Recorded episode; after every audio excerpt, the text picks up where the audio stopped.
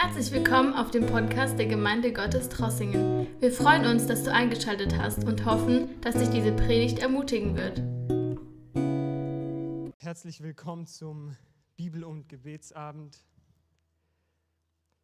Wir sind hier und wir sind mittendrin in der Apostelgeschichte, die wir in den letzten Monaten betrachten. Und heute sind wir in Apostelgeschichte 17 ab Vers 22. Wir haben letzte Woche davon gehört, wie Paulus nach Athen gekommen ist und angefangen hat, auf den Marktplatz zu gehen, zu den Leuten. Er ist nicht nur in die Synagoge gegangen, zu den Juden, die schon ein bisschen was von Gott wussten, sondern er ist angefangen, zu den Menschen gegangen, zu gehen, die nichts von Gott wissen, die ihn nicht kennen. Und er ist da regelmäßig auf den Marktplatz gegangen und in die Straßen von Athen. Und er hat dort die Botschaft von Jesus verkündigt und von seiner Auferstehung. Und wir lesen, dass er Aufmerksamkeit erregt hat. Und er hat so viel Aufmerksamkeit erregt, dass er die Möglichkeit bekommen hat, haben wir letzte Woche gesehen, vor den Areopag zu gehen und dort über seine Botschaft zu reden. Und was der Areopag ist, ich habe das nachgeschaut und das war damals so eine Zusammenkunft von Stadträten und Philosophen. Es war also die oberste Schicht der Bürger in Athen und Paulus bekommt die Möglichkeit, vor diesen Leuten das Evangelium von Jesus Christus zu verkünden. Wir haben letzte Woche auch gesehen, dass das dass die Kultur von Athen sehr ähnlich war zu unserer heutigen Kultur. Und Marius hat die Frage gestellt, ob das Evangelium unsere Kultur verändern kann. Er hat gefragt, ob die, das Evangelium die Kraft hat, unsere Kultur zu verändern.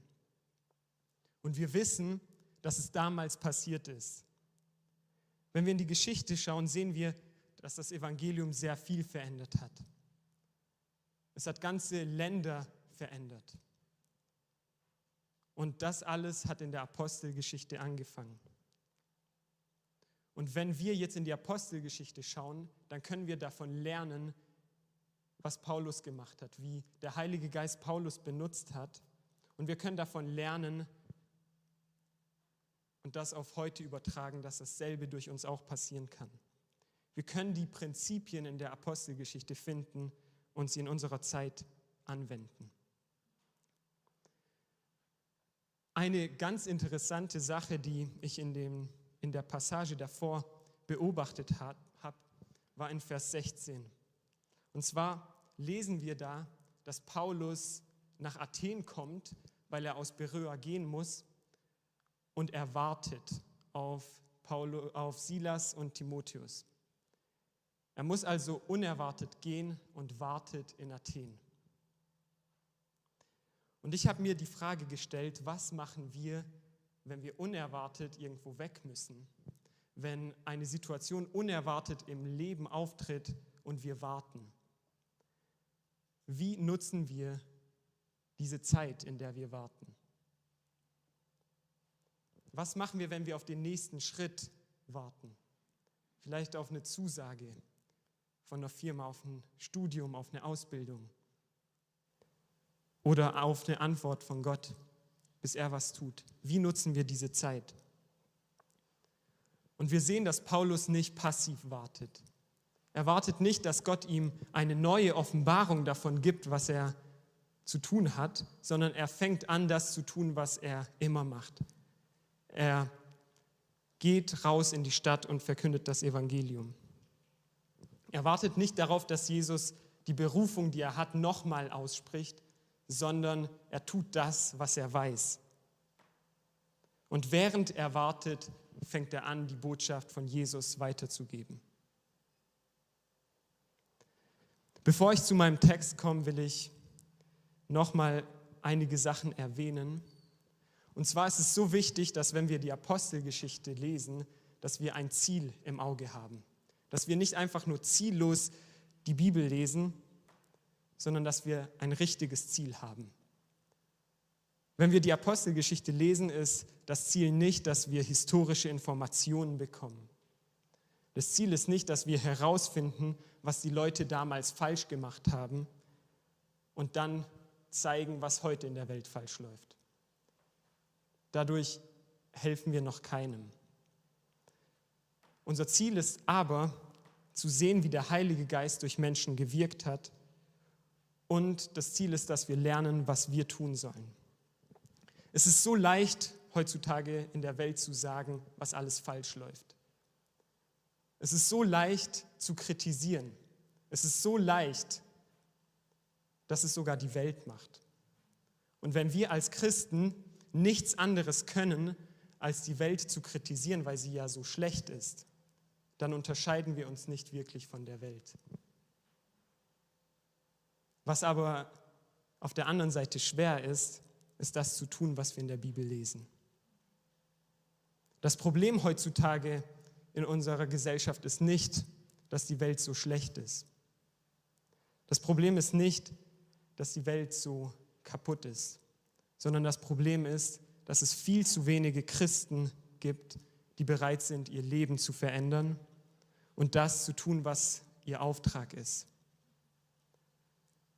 Weil viel zu viele von uns nicht diesen Aufwand auf sich nehmen wollen, das zu tun, was von uns verlangt ist. Dadurch werden wir unglaubwürdig. Und das Interessante oder das Tragische eigentlich bei der Sache ist, dass es unmöglich ist, das zu tun, was wir in der Bibel lesen. Aus menschlicher Sicht ist es unmöglich, dass wir das tun, was Jesus uns aufgetragen hat. Und deshalb ist es so wichtig, dass wir verstehen, dass wir den Heiligen Geist brauchen. Wir sind auf den Heiligen Geist angewiesen und auf seine Kraft, dass wir das Unmögliche mit seiner Hilfe tun können.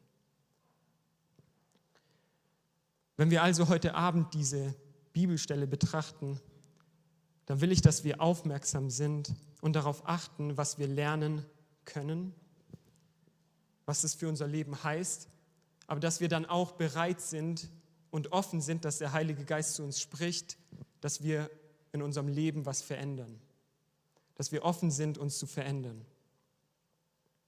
Wir lesen die Bibel nicht, um eine Geschichtsstunde hier zu machen, sondern wir sind hierher gekommen, um Gottes Wort anzuschauen und um unser Leben verändern zu lassen. Kommt mit mir in Apostelgeschichte 17 ab Vers 22. Ich lese aus der neuen Genfer Übersetzung und ich denke, ihr könnt es einblenden. Ab Vers 22.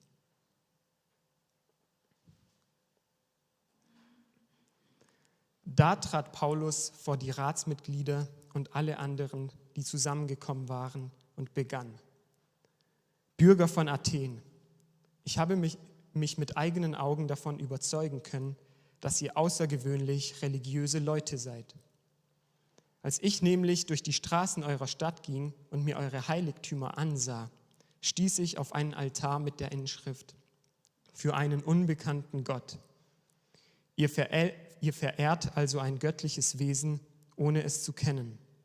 Nun, gerade diese euch unbekannte Gottheit verkündige ich euch. Meine Botschaft handelt von dem Gott, der die ganze Welt mit allem, was darin ist, geschaffen hat. Er, der Herr über Himmel und Erde, wohnt nicht in Tempeln, vom Menschen, die vom Menschen erbaut wurden. Er ist auch nicht darauf angewiesen, dass wir Menschen ihm dienen. Nicht er ist es, nicht er ist von uns abhängig, sondern wir von ihm. Er ist es, der uns alles allen das Leben und die Luft zum Atmen gibt und uns mit allem versorgt, was wir zum Leben brauchen. Aus einem einzigen Menschen hat er alle Völker hervorgehen lassen. Er hat bestimmt, dass sich die Menschen über die ganze Erde ausbreiten und hat festgelegt, wie lange jedes Volk bestehen und in welchem Gebiet es leben soll. Mit allem, was er tat, wollte er die Menschen dazu bringen, nach ihm zu fragen. Er wollte, dass sie wenn irgend möglich, in Kontakt mit ihm kommen und ihn finden. Er ist ja für keinen von uns in unerreichbarer Ferne. Denn in ihm, dessen Gegenwart alles durchdringt, leben wir, bestehen wir und sind wir. Oder wie es einige von euren eigenen Dichtern ausgedrückt haben. Es ist, er ist es, von dem wir abstammen. Wenn wir nun aber von Gott abstammen, dürfen wir nicht meinen, die Gottheit gleiche jenen Statuen aus Gold, Silber oder Stein, die das Produkt menschlicher Erfindungskraft und Kunstfertigkeit sind. Das ist jetzt eine ziemlich lange Passage, die ich versuche runterzubrechen, dass wir die Botschaft, die in diesem Text ist, verstehen. Als ich mir diesen Text in seinem Zusammenhang angeguckt habe, sind mir einige Sachen aufgefallen, die Paulus macht und die Paulus hat, die wir alle in unserem Leben auch brauchen. Und zwar ist die erste Sache, die wir bei Paulus beobachten können, dass er seinen Auftrag kennt. Also die erste Sache, die wichtig ist, ist, dass Paulus seinen Auftrag kennt. In einigen Kapiteln davor lesen wir, wie Paulus sich bekehrt hat und den Auftrag bekommen hat, die Botschaft von Jesus in der ganzen Welt zu verkünden. Und er hat den Auftrag bekommen, sich speziell zu den Heiden zu bringen. Und ich habe auch vorhin erwähnt, dass wir gelesen haben, dass Paulus unerwartet aus Beröa gehen musste und jetzt in Athen war und auf Silas und Timotheus gewartet hat. Aber er legt nicht passiv seine Füße hoch und wartet auf eine neue göttliche Offenbarung, sondern er nutzt jede Möglichkeit, die er bekommt, das Evangelium weiterzugeben. Und er macht das, weil dieser Auftrag in ihm brennt und er sein ganzes Leben auf diesen Auftrag ausgerichtet hat. Er kennt also seinen Auftrag. Und die Menschen in Athen sind ihm wichtiger als seine eigene Gemütlichkeit vielleicht. Die Menschen in Athen sind ihm wichtiger. Er will, dass sie auch die Möglichkeit bekommen, dieses Leben zu finden mit Jesus. Was wir auch sehen in seiner Rede, ist, dass er auf seine Rede vorbereitet war. Er ist täglich in die Stadt gegangen und hat die Menschen kennengelernt. Er hat die Kultur kennengelernt, in der er war um sich ein Bild zu machen, mit was für Menschen er es zu tun hat. Und er kannte ihre Kultur sogar so gut, dass er einen ihrer eigenen Dichter zitiert. Wir Christen haben den gleichen Auftrag bekommen wie Paulus. Wir haben den Auftrag von Jesus bekommen, Jünger zu machen und das Evangelium in die ganze Welt zu bringen. Und vielleicht sind wir nicht dazu berufen, so wie Paulus durch die ganze Welt zu reisen.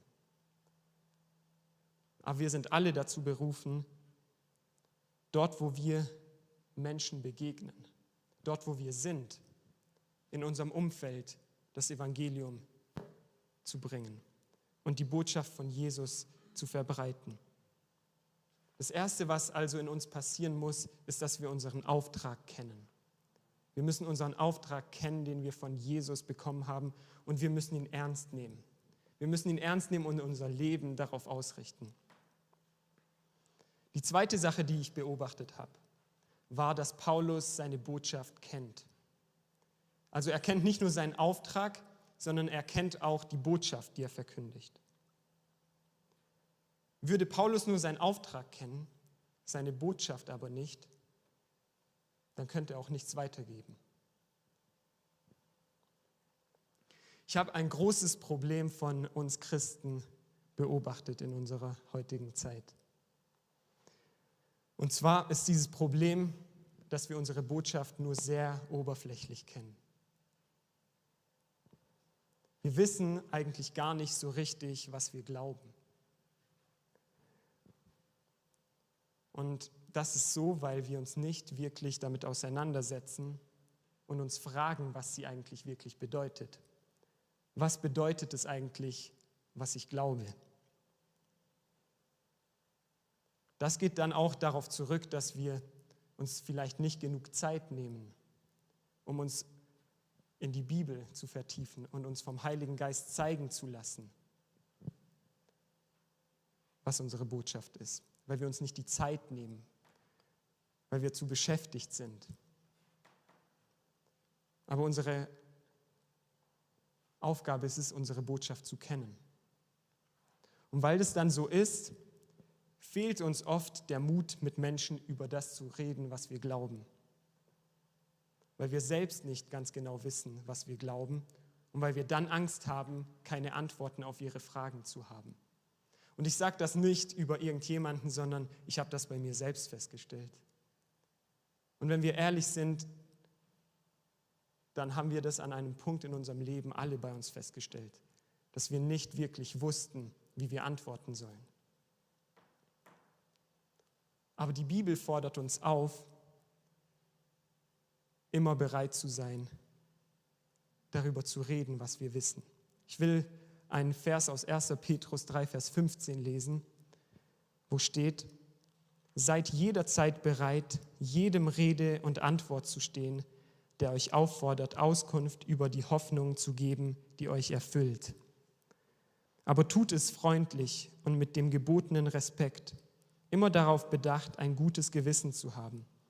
Denn wenn ihr ein vorbildliches Leben führt, wie es, euer, wie es eurer Zugehörigkeit zu Christus entspricht, werden die, die euch verleumden, beschämt dastehen, weil ihre Anschuldigungen sich als haltlos erweisen.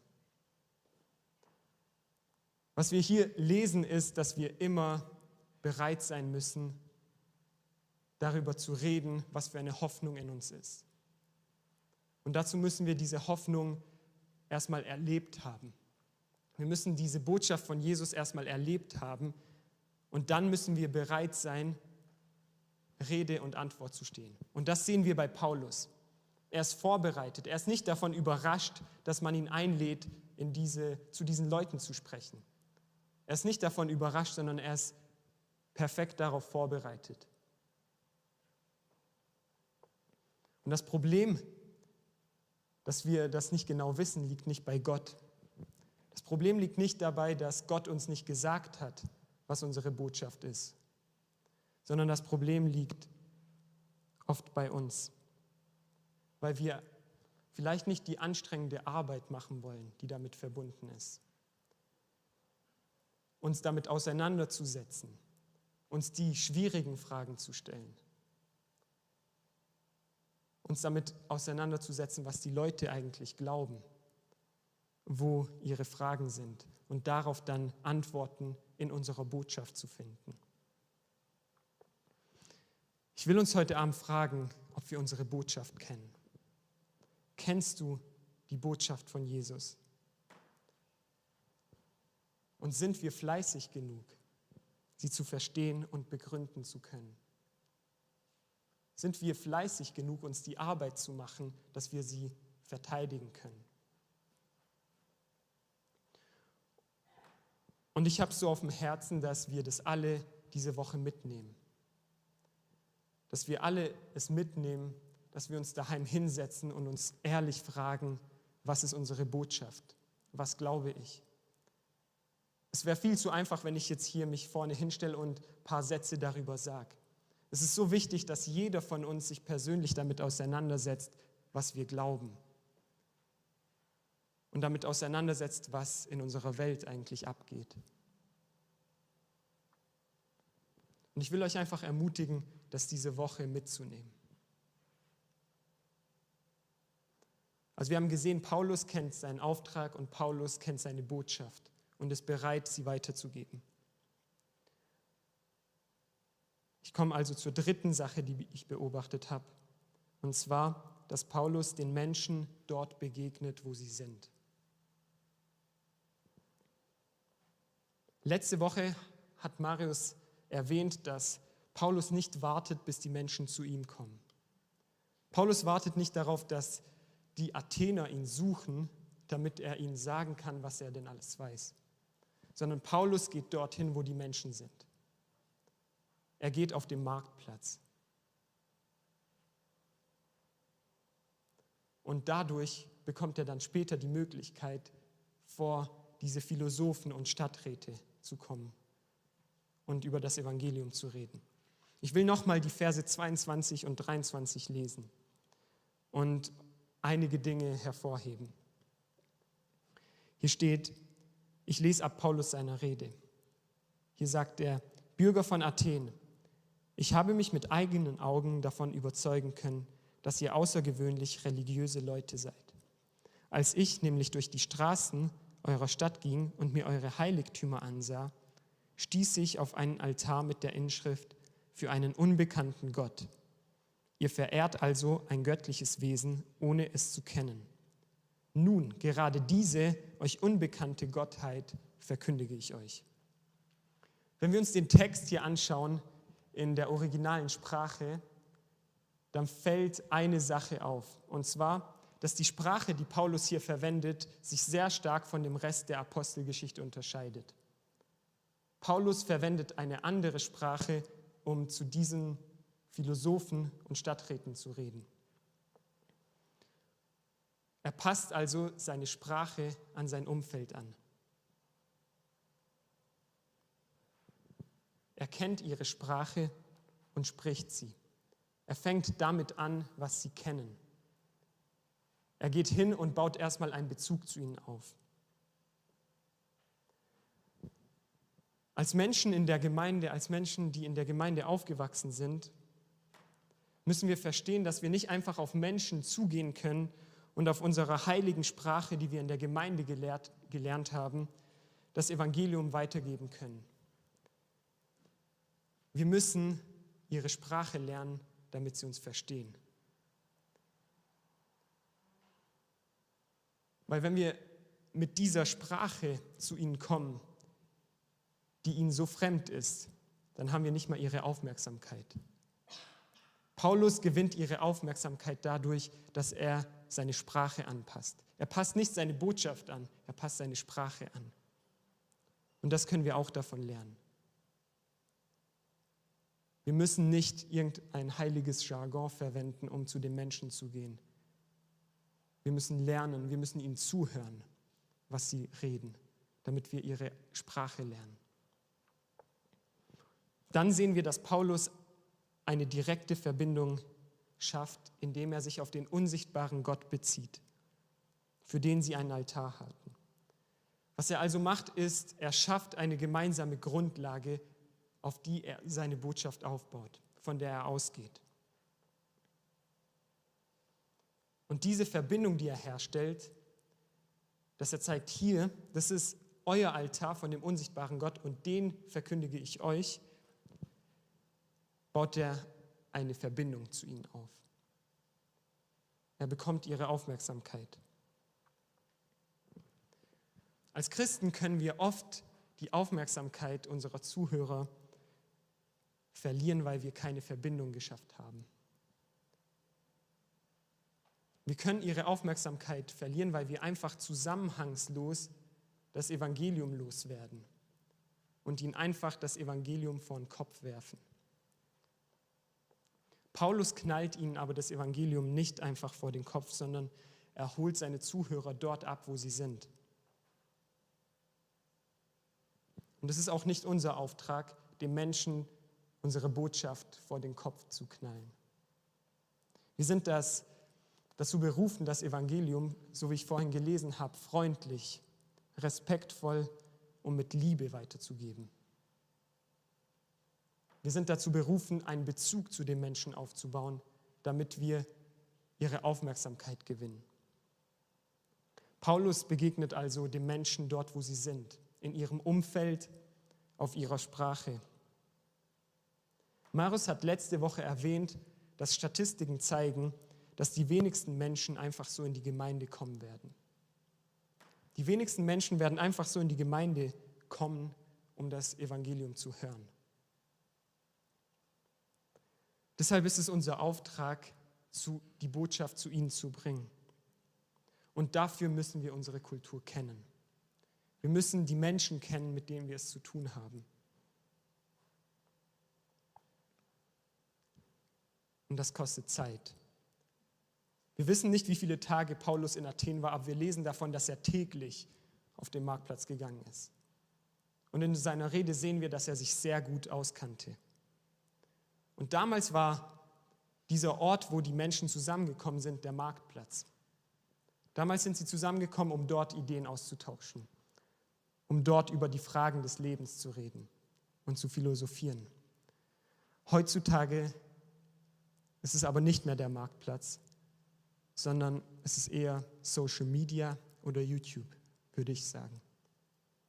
Das sind die Plattformen, wo heutzutage Ideen ausgetauscht werden. Es ist, ist die Plattform, wo Fragen gestellt werden und wo Antworten gegeben werden. Und als Christen können wir uns entweder entscheiden zu sagen, dass das alles schlecht ist und das kritisieren, oder wir können uns dafür entscheiden, diese Plattform zu nutzen, um den Menschen dort zu begegnen, wo sie sind. Wir können uns da rein investieren. Weil wie sollen sie überhaupt glauben, wenn niemand ihnen die Botschaft sagt, wenn niemand ihnen die Botschaft bringt?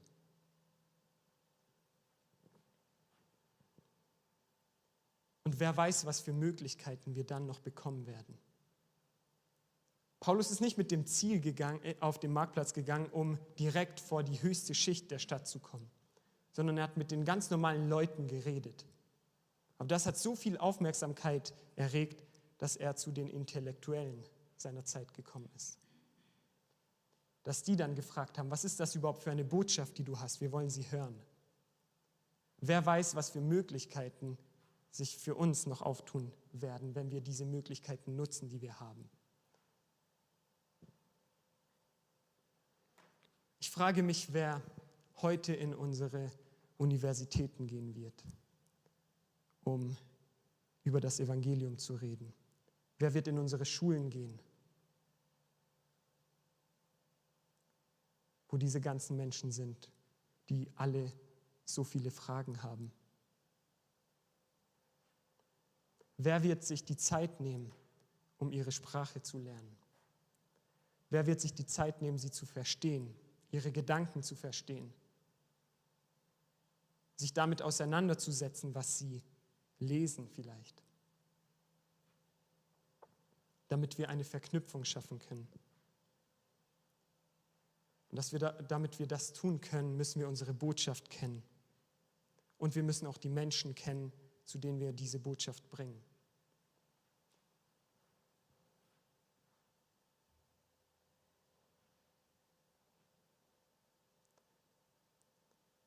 Der letzte Punkt, den ich heute habe, ist, den ich bei Paulus beobachtet habe in seiner Botschaft und in seiner Rede, dass Paulus auf Jesus zeigt. Er fängt zwar mit dieser gemeinsamen Verbindung an, er schafft zwar eine gemeinsame Grundlage, aber dann der Kern seiner Botschaft unterscheidet sich sehr stark von ihrer. Er nutzt diese gemeinsame Grundlage, um die Aufmerksamkeit zu bekommen. Und das sollen wir auch tun. Aber was wir niemals tun sollten, ist unsere Botschaft verändern. Unsere Botschaft anpassen an das, was die Leute glauben.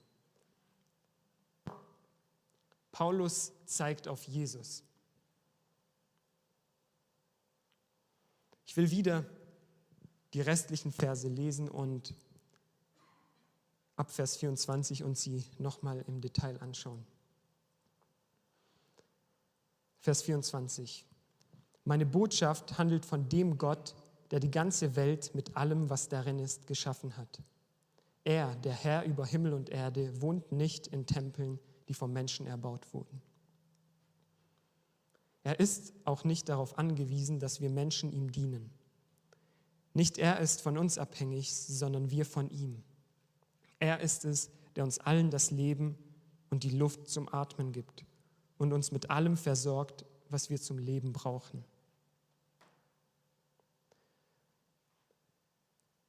Was wir hier sehen, ist, dass Paulus zwar mit der gemeinsamen Grundlage angefangen hat, wie ich es schon gesagt habe, aber sich jetzt weg von ihrer Vorstellung bewegt. Er hat mit dem angefangen, was sie kannten, aber jetzt bewegt er sich auf das richtige Gottesbild zu. Und er zeigt ihnen einen souveränen Gott, der alles geschaffen hat, einen allmächtigen Gott. Die Griechen damals waren zwar mit dem Gedanken vertraut, dass ein Gott alles geschaffen hat, aber sie haben auch geglaubt, dass die Götter auf Menschen angewiesen wären, dass die Götter die Opfer von den Menschen gebraucht haben. Und Paulus widerspricht dieser Idee. indem er einen Gott zeigt, der der Ursprung und der Versorger von allem und jedem ist. Ich lese weiter aus Vers 26. Aus einem einzigen Menschen hat er alle Völker hervorgehen lassen. Er hat bestimmt, dass sich die Menschen über die ganze Erde ausbreiten und hat festgelegt, wie lange jedes Volk bestehen und in welchem Gebiet es leben soll. Als ich diesen Vers als erstes Mal, das erste Mal gelesen habe, hätte ich ihn fast überlesen, weil ich den Hintergrund nicht kannte. Deshalb will ich euch den Hintergrund davon sagen, dass wir diesen Vers verstehen. Die Griechen haben damals geglaubt, sie wären das überlegenste Volk von allen. Sie dachten, alle anderen sind Barbaren, aber sie sind die einzig Guten, die höchsten Menschen, die es gibt. Und dieser Rassengedanke ist auch noch heute leider sehr weit verbreitet. Aber Paulus widerspricht dem. Paulus zeigt ihnen, dass alle Menschen von einem abstammen und deshalb vor Gott gleich sind. Und damit führt er ein Menschenbild ein, das dem Menschenbild von ihnen widerspricht. Er spricht gegen diesen Überlegenheitsgedanken und gegen den Rassismus. Der Gedanke der Gleichheit aller Menschen ist tief in der christlichen Botschaft verwurzelt. Und es ist ein Teil unserer Botschaft. Deshalb sollten wir Christen dieses Prinzip in unseren Gemeinden haben. Wir sollten dieses Prinzip leben und es auch in unserer Gesellschaft verteidigen. Dass keine Nation über der anderen steht sondern dass wir vor Gott alle gleich sind. Danach geht er weiter und redet über Gottes Einstellung zu dem Menschen. In Vers 27 sagt er, mit allem, was er tat, wollte er die Menschen dazu bringen, nach ihm zu fragen. Er wollte, dass sie, wenn irgend möglich, in Kontakt mit ihm kommen und ihn finden. Er ist ja für keinen von uns in unerreichbarer Ferne. Die Menschen damals haben über die Götter gedacht, sie wären sehr weit weg und nicht unbedingt interessiert am Leben von den Menschen. Und heute haben auch viele Menschen so ein Bild von Gott, dass er sehr weit weg ist und nicht interessiert am Leben von dem Einzelnen. Paulus zeigt aber einen Gott, der unbedingt Kontakt haben will. Ein Gott, der Beziehung mit dem Menschen haben will und der alles dafür getan hat, um Kontakt herzustellen. Gott ist nicht, wie damals die Griechen geglaubt haben, in unerreichbarer Ferne oder wie es viele Leute heute glauben, sondern Gott ist nah. Gott ist uns heute nah und wir sollten das glauben in unserem eigenen Leben und durch unsere Beziehung zu Gott auch anderen zeigen, dass das real ist und wahr ist.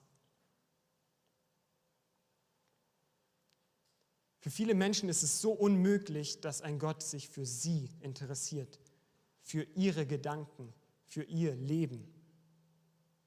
Aber unsere Beziehung zu Gott sollte ihnen das Gegenteil beweisen. In dem Evangelium sehen wir einen Gott, der alles dafür getan hat, um nah zu dem Menschen zu kommen. Wir sehen, wie Gott den Himmel verlassen hat, um nah bei dem Menschen zu sein, um Beziehung aufzubauen.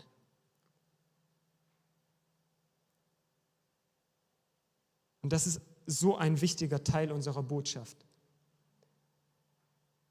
Und wenn Paulus es für nötig gehalten hat, es vor diesen Philosophen zu erwähnen, dann sollten auch wir, wenn wir das Evangelium weitergeben, diesen Punkt immer mit einbauen dass Gott an dem persönlichen Leben interessiert ist, dass Gott an der Person interessiert ist, dass Gott Beziehung haben will, dass Gott nah am Menschen sein will. Wir müssen einen Gott repräsentieren, der sich interessiert, der nah ist und der Beziehung will.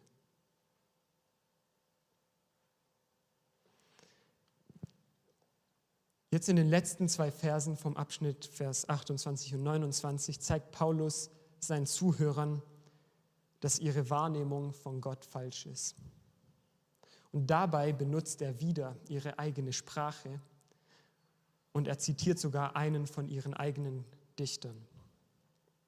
Vers 28 steht, denn in ihm, dessen Gegenwart alles durchdringt, leben wir, bestehen wir und sind wir.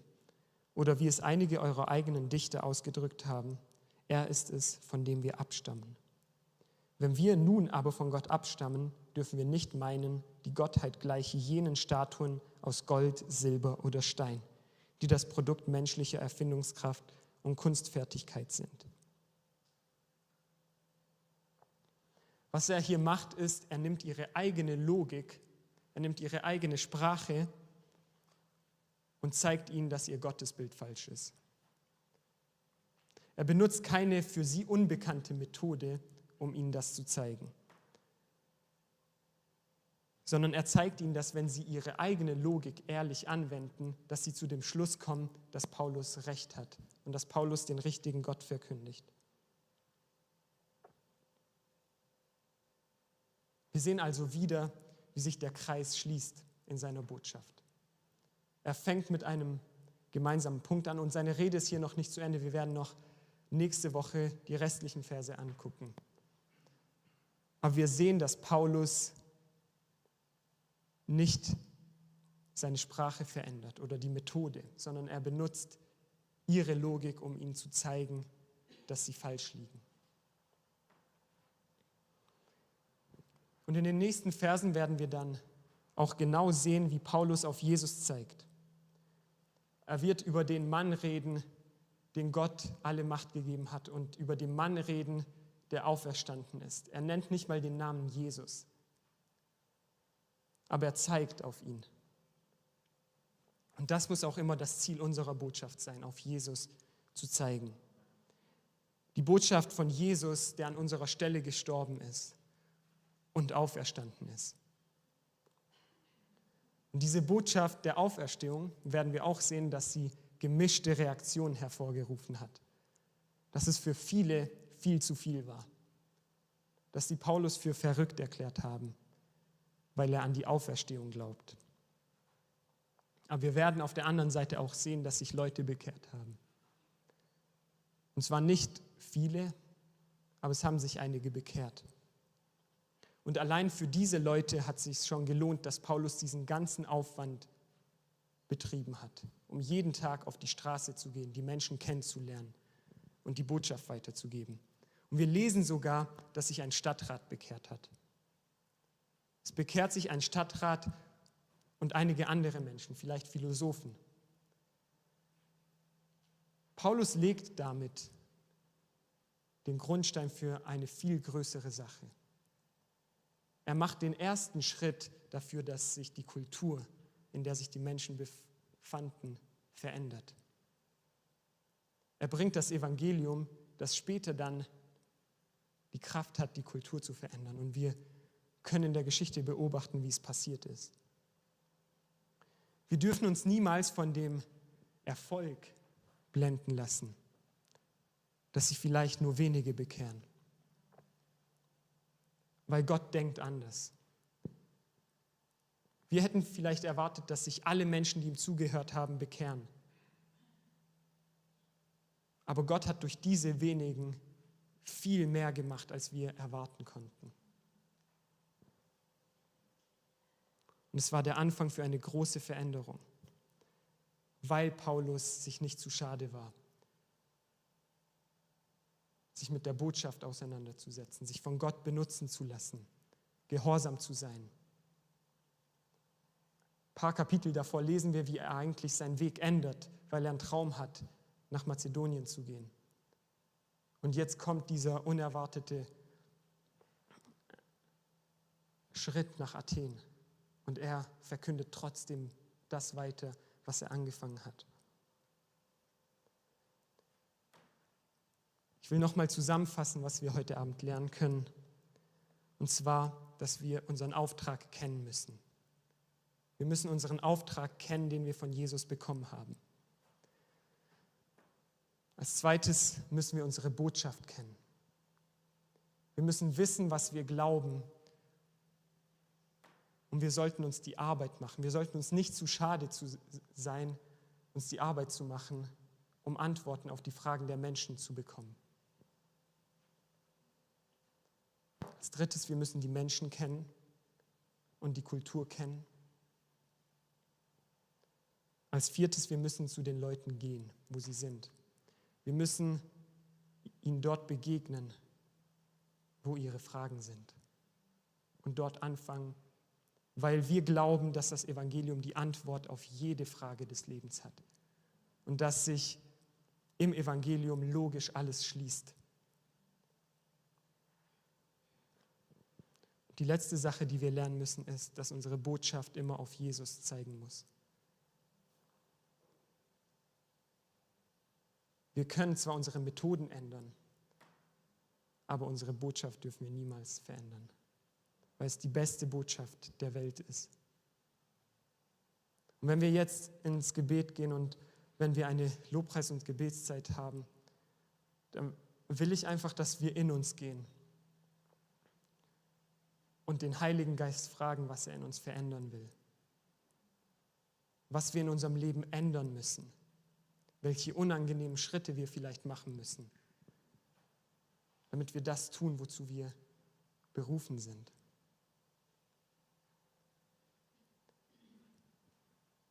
Richard, du kannst gerne nach vorne kommen und ihr könnt gerne aufstehen.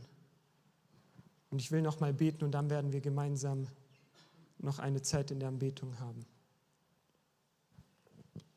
Danke, Jesus, für dein Wort und ich danke dir, dass du immer zu uns sprichst. Ich danke dir, dass dein Wort lebendig ist und dass du uns dieses Wort nicht gegeben hast, um einfach nur Informationen zu haben, sondern um uns zu verändern, um unsere Aufmerksamkeit darauf zu richten, was wirklich wichtig ist. Und ich bete, dass wir heute Abend verstehen, was du uns sagen willst. Ich bete, dass wir verstehen, was für eine, einen Zugang wir haben zu was für eine Kraft wir Zugang haben durch den Heiligen Geist. Dass wir Zugang haben zu deinen Gedanken. Und dass wir uns einfach nur öffnen müssen. Dass wir unsere Zeit mit dir verbringen müssen. Damit wir wissen, was wir glauben. Und ich bete, Jesus, dass deine Gegenwart mit uns geht. Du hast uns versprochen, dass du mit uns sein wirst, wo auch immer wir hingehen. Und das soll uns Mut machen. Wir gehen nirgends alleine hin. Wenn wir in die Welt gehen, wenn wir zu den Menschen gehen, wirst du mit uns sein. Und dein Geist wird mit uns sein und er wird uns immer darauf aufmerksam machen, was jetzt wichtig ist, so wie er es auch bei Paulus gemacht hat.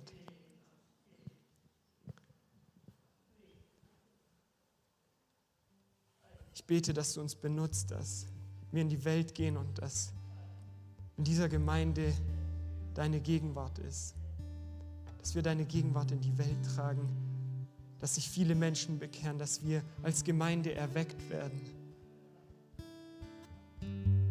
Dass wir sehen, dass du was tust, dass wir deine Gegenwart spürbar erleben.